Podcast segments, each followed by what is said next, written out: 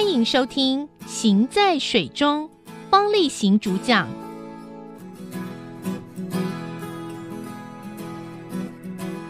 今天我在电视上面看到一个非常令人难过的新闻，就是在台中发生了一件非常不幸的事情，在一个夜店里面，很多年轻朋友正在欢愉的中间，结果发生了火灾，造成了九死十二伤的悲剧，我非常非常难过哈。因为去参加舞会、去夜店里面跳舞，或者是有一些更舒畅身心的活动，我不晓得这样对不对？可能有些味道之士不以为然哈。但是我觉得你要有一个管道，能够让年轻人能够发泄他的活力，其实是非常非常重要的。也不只是年轻人呢、我觉得中年人，我觉得老年人都可以发泄活力。你知道吗？我有的时候在国外的一些研讨会哈，或者是国际的会议里面，那他晚上有的时候有一些 party，那些老头子哦，跟我一样的老头子，他头发比我更白的，还有那些。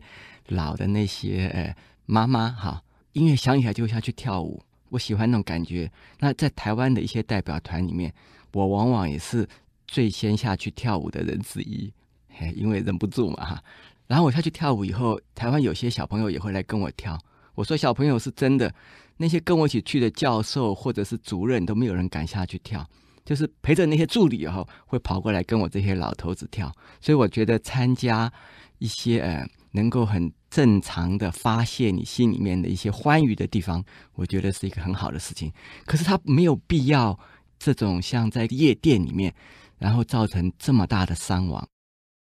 我其实不反对年轻人去到一些年轻人的地方，然后有他们快乐幸福的生活，但是一定要注意那个地方的安全，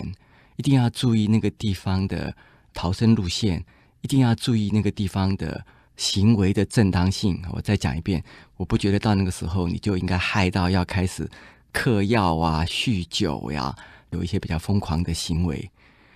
这么多年来，我多多少少也参加过很多舞会啊、party 啊一些场所，最让我印象深刻的，反而不是人间的舞伴，嗯，不应该讲人间，人类的舞伴啊，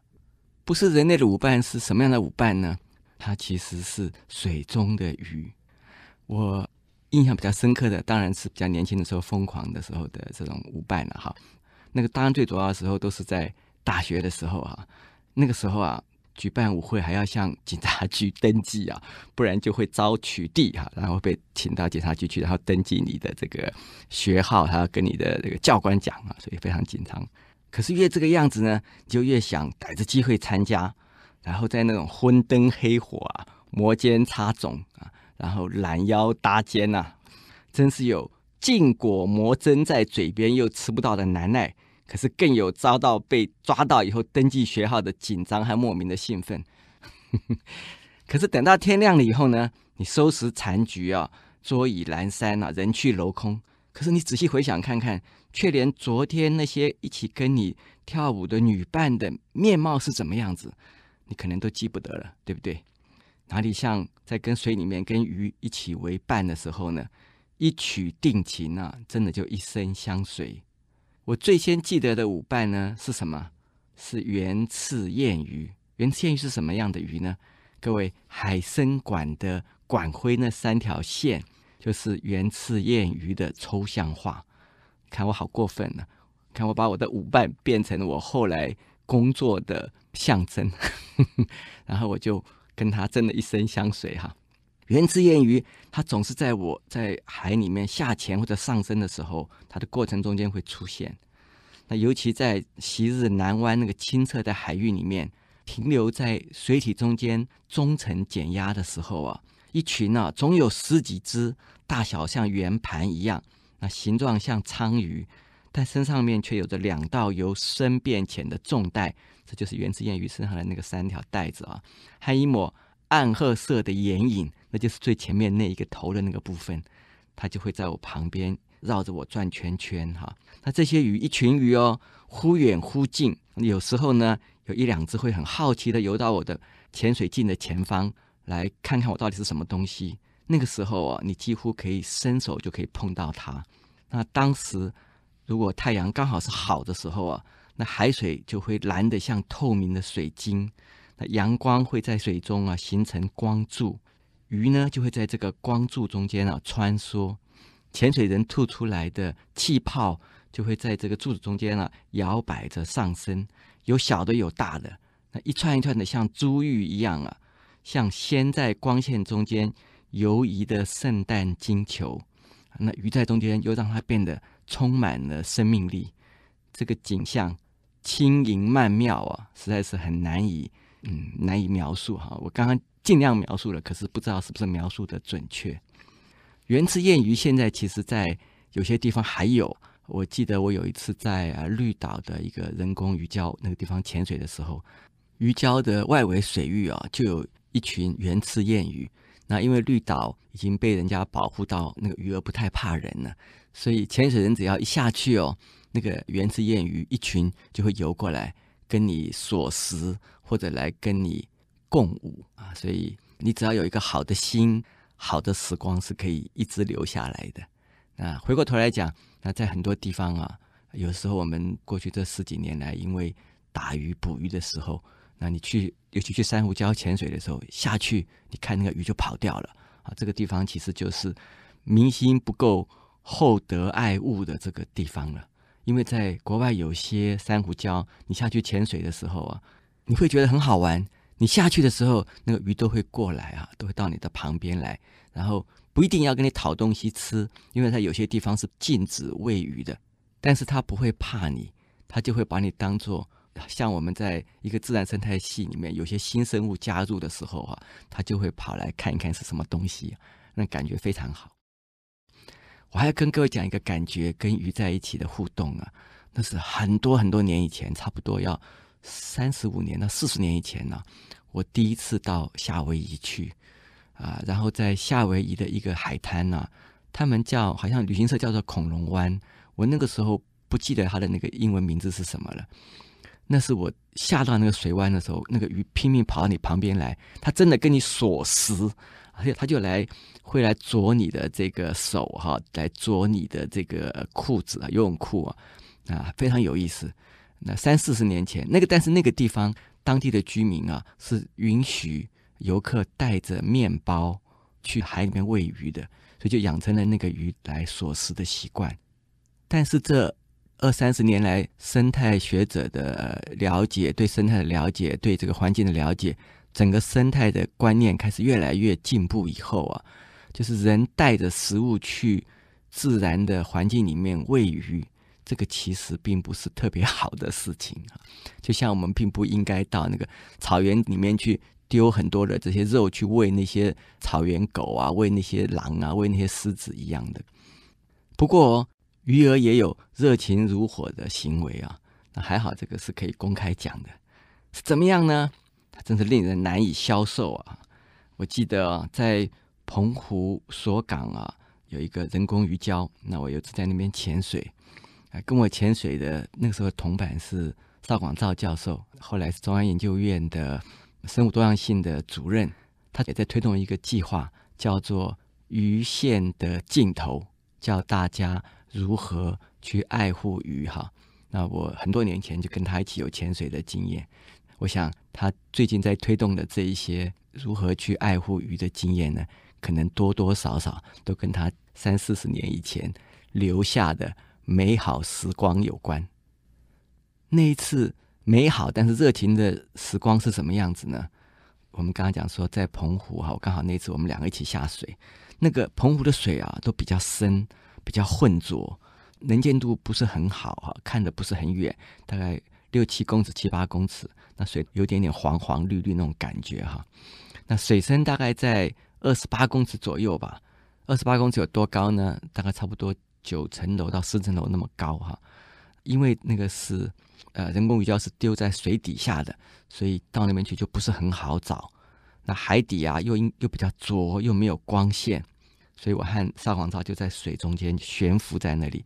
悬浮的时候比较不会把。底下的泥土搅起来，然后又可以稍微视线稍微远一点点，因为越在上层，它的光线透光度越好哈。在水中看，就在那边水中找底下有没有人工鱼礁，哇，找了很久都没找到。正在心浮气躁的时候啊，耳边呢忽然传来一阵轰隆隆隆这种声音，我们呢、都直觉的以为是，你说是什么？我告诉你啊，我们都以为是有大船经过，因为大船上面有那个螺旋桨，就会轰隆轰隆轰隆这种声音。那小的那种汽艇的那种声音啊，就就吱这样子，就是这样打过去的，是不一样的。我们以为有那个大船经过，可是抬头一看呢，什么都没有啊。那上面其实没有那个船的影子过来，可这个声音越来越响，越来越响，到底是怎么回事呢？你知道吗？忽然间呢、四周啊一下子就被上千条的红干参所围绕了。什么叫做红干参呢？红干参是一种参鱼的一种哈，那它差不多长长的，很结实，很结实。你其实，在吃沙西米的时候，他们不是有时吃那个参鱼嘛？红干参、青干参就是那种鱼哈。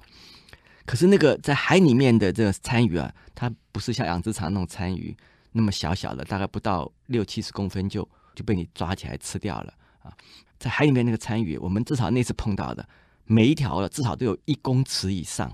那个鱼啊，浑圆修长，那泛着银光，那带着一个黄色横带的那个身体啊，结实的就像鱼雷一样，几千条啊，层层叠叠的绕在你身边转，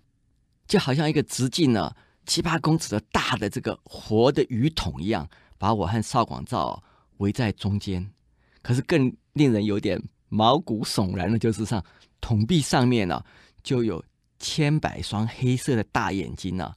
都直勾勾的盯着我们看啊，看得你这心里发毛。不我们知道红干参呢，它是肉食性的鱼类，它不会来攻击人啊。可是它那个真的声势真的非常非常壮阔。我记得后来有看过一些照片，在呃呃马来西亚那个地方拍的一些鱼啊，围着身边绕的。可是那个是，如果我没有认错的话，那个是金梭鱼。梭鱼比较有攻击性。参鱼比较没有攻击性，然后呃那种观光区的照片的水都很干净、很透亮，所以那个景象是很美，可是很壮观的。可是不要忘记哦，我刚才讲的，我们在澎湖人工鱼礁的那个水是略带浑浊的，所以你其实看不到远，你只能够看到一层一层的鱼，你看不到后面的天光，也看不到什么东西，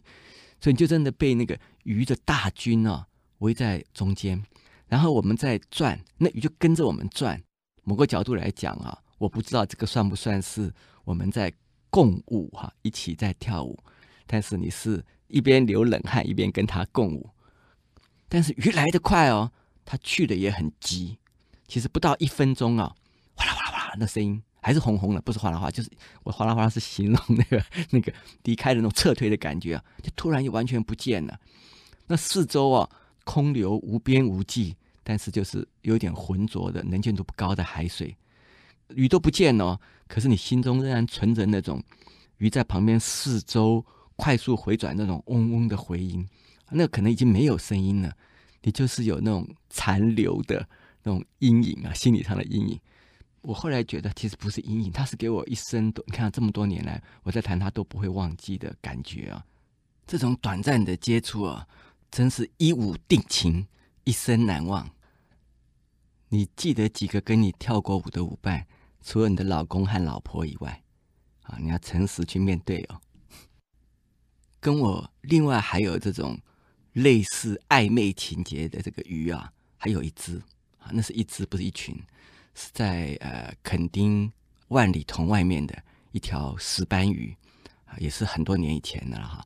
那那条石斑鱼我。每次过去的时候，石斑鱼会固定守在它的那个洞穴里面的，只要没有人把它打掉的话，它就是一直在里面一直长大啊，直到它那个洞穴容不到它的这个庞大的身躯，它会才才会另外找地方啊。